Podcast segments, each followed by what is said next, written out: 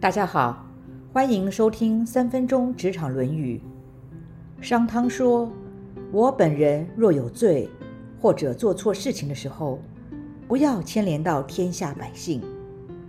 天下百姓若是有罪，那么这个罪过也都该归我一个人来承担。”这句话是商汤所说的，也是日后历代皇帝的罪己诏的初始。放到现在的社会来看，就是说，领导人要能够认错，也要有承担错误的勇气与责任。此外，若被带领的人有做错事情的时候，领导者不能一昧的指责在下者，反而要自己先把错误承担起来，并且反省错误的原因究竟在哪里。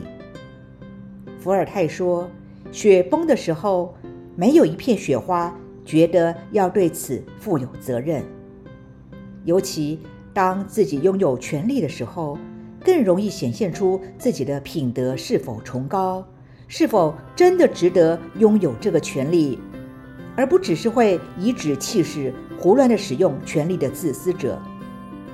柏拉图说：“衡量一个人的价值，就看他拥有权力时的所作所为。”知道自己有错是不容易的，承认自己有错更是难得。经文中说过，面对错误的发生，你选择沉默，那么就代表你已经开始堕落了。权力跟责任是相依相伴的，有权就有责，能够有肩膀的去承担，才有资格担任领导者。而若能先天下之忧而忧，苦民之所苦，那又是更上一层楼了。最高的领导者就如同耶稣基督，宁愿自己背负十字架，牺牲自己宝贵的生命，去承担人们的罪孽。职场上最不称职的主管，就是当错误发生时，只会推卸责任、推诿过错，也就是。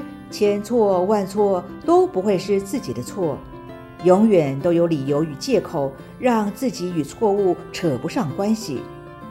这样的主管一定没有人愿意跟随，这样的主管也一定无法有所成就。经文中有句话说：“人若不能承担应该承担的一切，那么就等于将这份责任转嫁到群体中，而你。”就成为一位寄生者、剥削者。我们平时为人处事，是否也会避重就轻？是否也会逃避责任，一昧怪罪他人？也许我们不是什么领导者，但我们也会是一位家长，也会是一个朋友、一个配偶。当孩子有过错的时候，是责骂孩子先？还是自我反省先。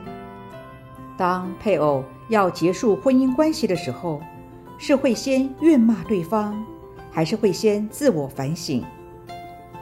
阿德勒有句名言说：“没有不可教的学生，只有未善尽职责的学校、教师和家长。凡事都要先自己反省。如果不会内观，只会向外指责。”那么错误不仅无法导正，自己也永远无法成长。知道并且承认自己有错已经不容易了，而愿意把别人的错误由自己来承担，则是更加的难得。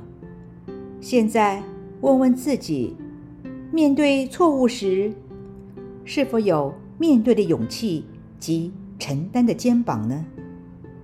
以上原文出自《论语·尧曰篇》：“正宫有罪，无以万方；万方有罪，罪在正宫。”今天的分享就到这儿，祝福平安喜乐。